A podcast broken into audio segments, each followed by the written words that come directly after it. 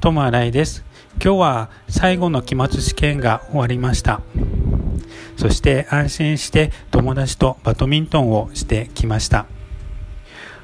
私は今日初めてバドミントンを今まででしました。そして思ったよりすごい楽しかったです。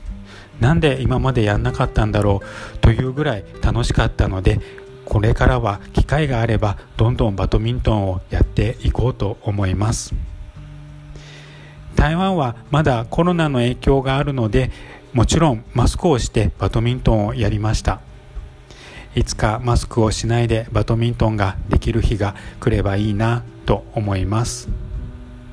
バドミントンが終わって U バイクを乗ってその後バスに乗って帰ってきました。